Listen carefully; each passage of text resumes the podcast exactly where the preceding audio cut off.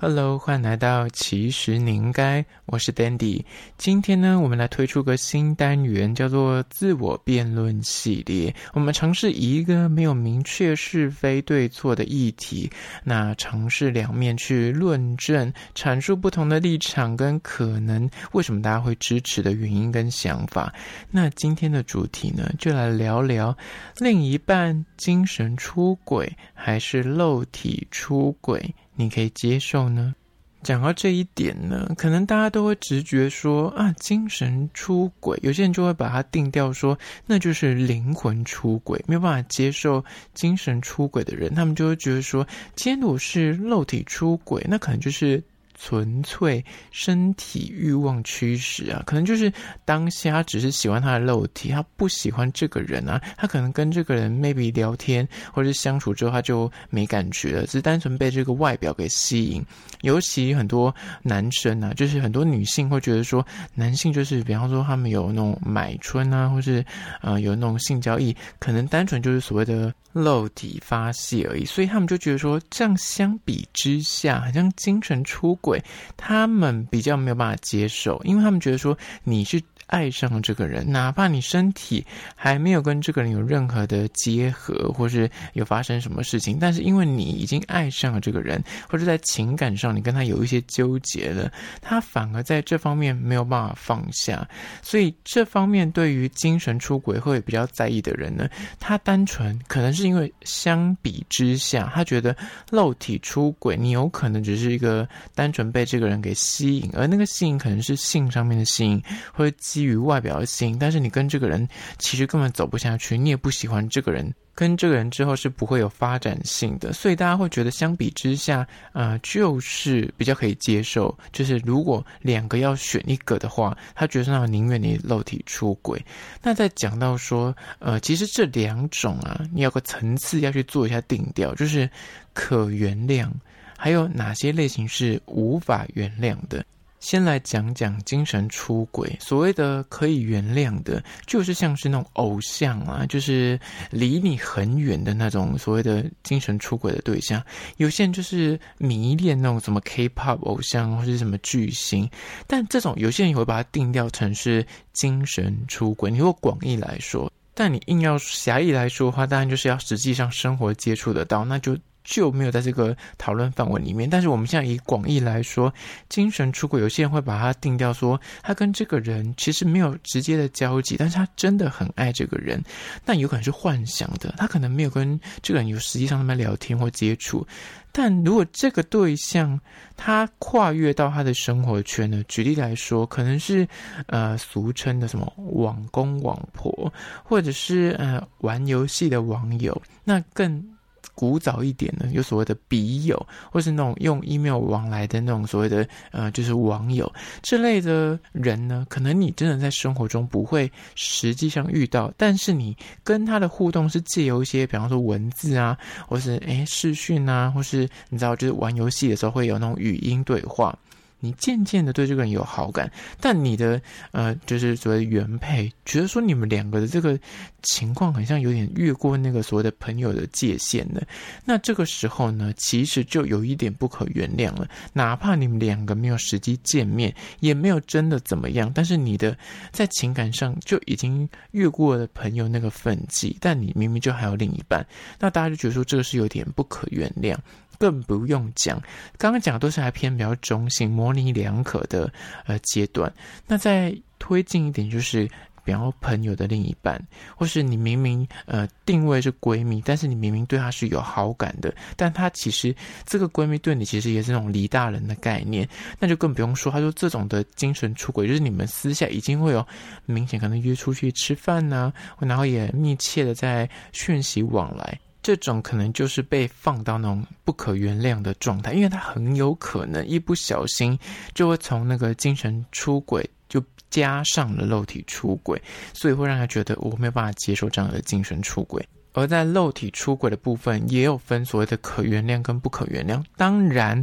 有些人就是完全是无法接受什么。什么样的形式的肉体出轨，只要你在跟我交往的过程中，你出现了跟另一个人有所谓的肉体上面接触，他就觉得他没有办法接受。但我推到非常严苛来说，有些女生是洁癖到你连跟我交往，你在偷偷的看成人片、打手枪，这都是对我来说是一种肉体出轨。但我们先撇除这么极端的例子，就是有些女生是可以接受另一半，比方说去什么国外旅游，去红灯区，去泰国什么洗泰国浴。他是可以接受这样的，呃，就是所谓的，哎，你就是去 have fun。当然，前提是双方都知道这件事情，然后女方也觉得说没关系，你就去做。但因为这个距离的关系，或是因为它是基于一个消费的概念，所以当然是合法啦。我们前提是它就是合法的状况，那就是女方可能觉得没关系，你就去吧，这样。那这样的状况下，可能就可以接受。但很多人是。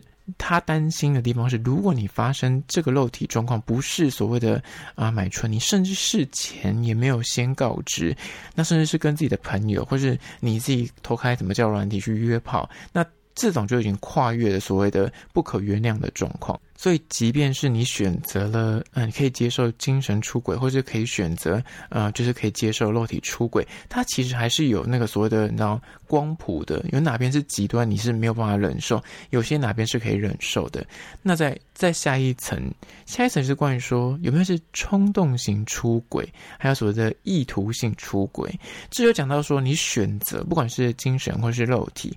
你是因为。你是基于一时的冲动，你就是什么，大家都会讲什么酒后乱性啊，或者是你就是被人家你知道，呃，类似仙人跳之类的。那这种是基于一个，就是你就是性欲被扬起了，所以去做了这件事情。那。另外一种是意图性出轨。什么是意图性出轨呢？就是你是骑驴找马，你明明现在有另一半，但是你释出了很多善意，你去啊、什么夜店把妹啊，或者是开交软体啊，到处跟人家就是拿钓鱼啊、放饵啊，那或者是你明明可能是没有直接去找别人对话，但是你开了这个软体之后呢，你常上线。等待别人来敲你，那别人敲你就会开始诶热络的回应，或者是你在生活中遇到一些呃异性，人家来跟你比较热络的接触的时候，你会装了一副是单身的样子。你虽然没有明讲说你是单身，但是你就会营造着很像别人是有机会的。但这种就是所谓的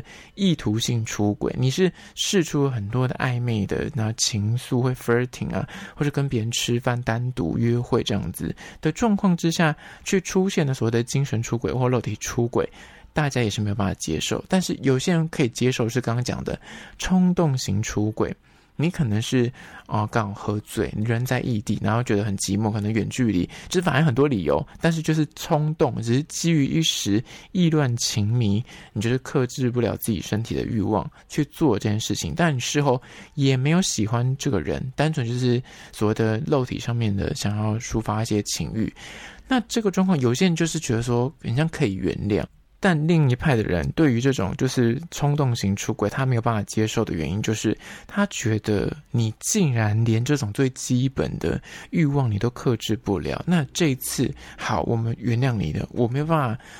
预判说，你下一次再遇到同样的状况，你是否有那个咱们咱们是可以去做到那个，然后踩刹车，或是你自己可以就是回绝这样的诱惑的？他觉得，因为有一，有可能就会有二。这个冲动，你连这个东西你都没有办法克制的话，我要跟你走一辈子，我有办法就是真的可以相信你这个人吗？所以在这个层面上面，也有分成冲动型，还有说意图性出轨的。那在下一个层面，当然尺度不同。所谓的尺度不同，是每个人在选择，就是不管是啊、你没有办法接受精神出轨，或是你没有办法接受肉体出轨。他有可能是这个另一半，他的接受尺度到哪里？有些人真的是说实在的，他不管你精神出轨或是肉体出轨，他都不在意，或者是他两个都不接受，就是那个尺度，每个人就是在那个天平上面是不一样的。有些人真的就是怀抱那种，哎，我就放牛吃草，你。如果是我的人，你就是我的。那如果你就是硬要跟别人怎么样，我也留不住。所以他就会抱着说，你今天要去外面跟别人怎么样乱来，我不在乎。但是你如果让我明确的知道你是刻意为之，或是你已经不爱我了，那我就不要你这个人了。所以他抱持的心态是那种你要玩就去玩这样子。那有可能你们两方是比较处于是那种讲好的，就两方都已经定好一些规则，那就各自玩各自的，就是有点放任这样子。但另外一个状况是，有些人就是他比较严苛，他明确已经呃没有办法接受所谓的出轨这件事情，不管是精神或是肉体出轨，他的心态就会觉得说，我今天如果放任你，给了你一些感觉很像有那边呃空间可以去玩，或是不管是精神或是肉体，很像之后你真的去做这件事情，我之后。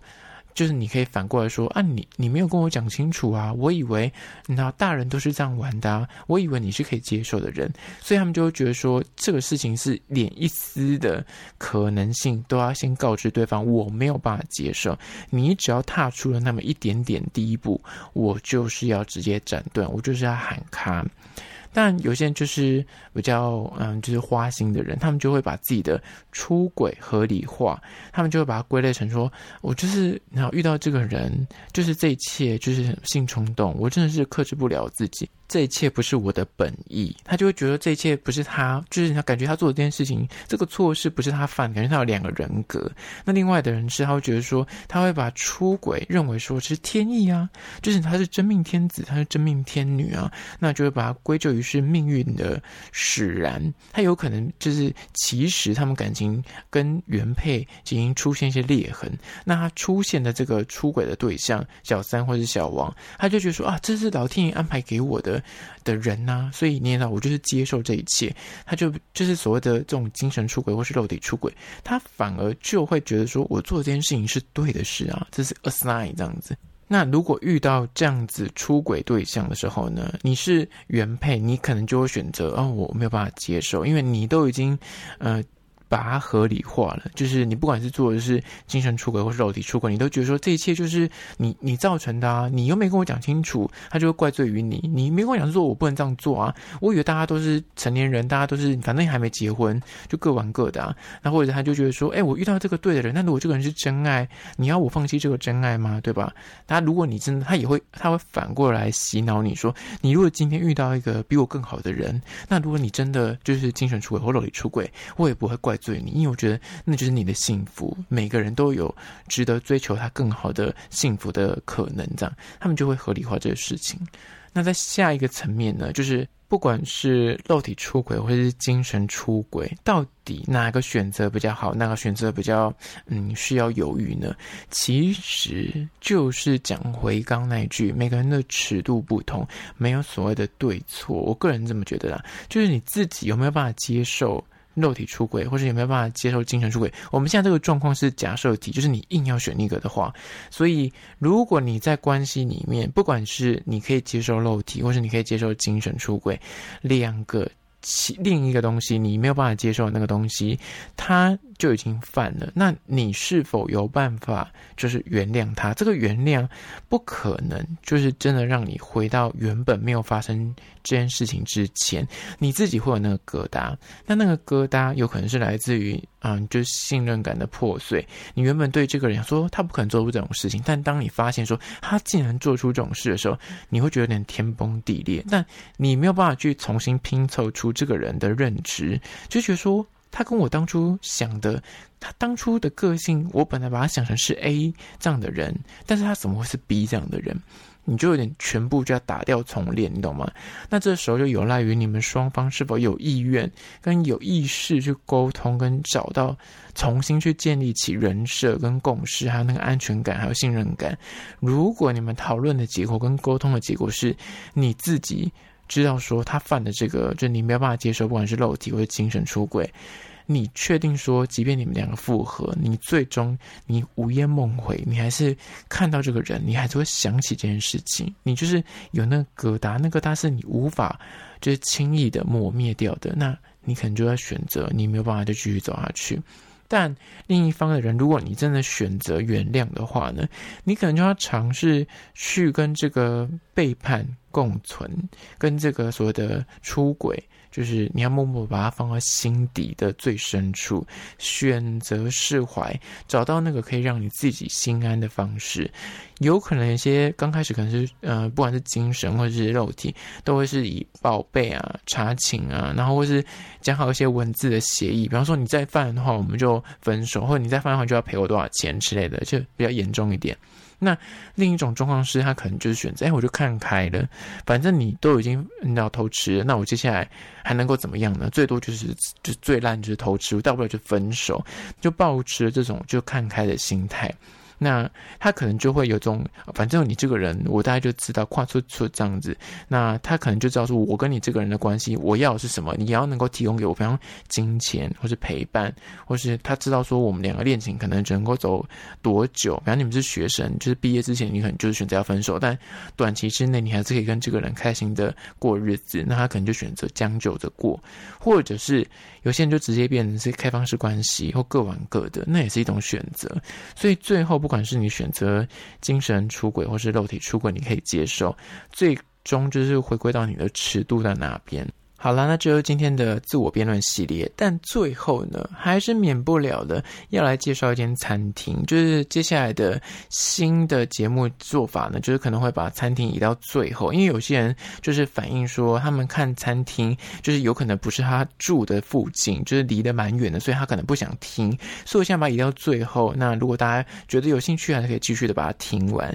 那今天要介绍的是位于三重的烘焙坊，那今天叫做台湾番薯。地点位于三重国小捷运站出口的正对面，就在大马路旁。那它的店名呢，叫做台湾番薯。虽然有番薯二字，它的店内的确也有番薯这个品相，但它其实还有贩售很多的甜点，像是什么地瓜蛋糕啊、麻薯地瓜烧啊、杏仁烧啊，就是跟番薯有直接关系的。当然也有卖实际的那种烤番薯。除此之外呢，它有卖很多什么可颂啊、菠萝面包啊、厚蛋挞，而且它有很多的口味，像什么芋头啊、芒果啊、草莓啊，甚至还有什么珍珠奶茶口味的可颂。那其中有一款，就是我问了店员，因为去真的蛮多口味的，那我真的不知道从何下手，所以我就问了店员说：“哎，哪一款是热卖款？刚好那个时段有出炉了一款叫做布丁，然后菠萝面包。”他说这个蛮红的，你要不要试试看？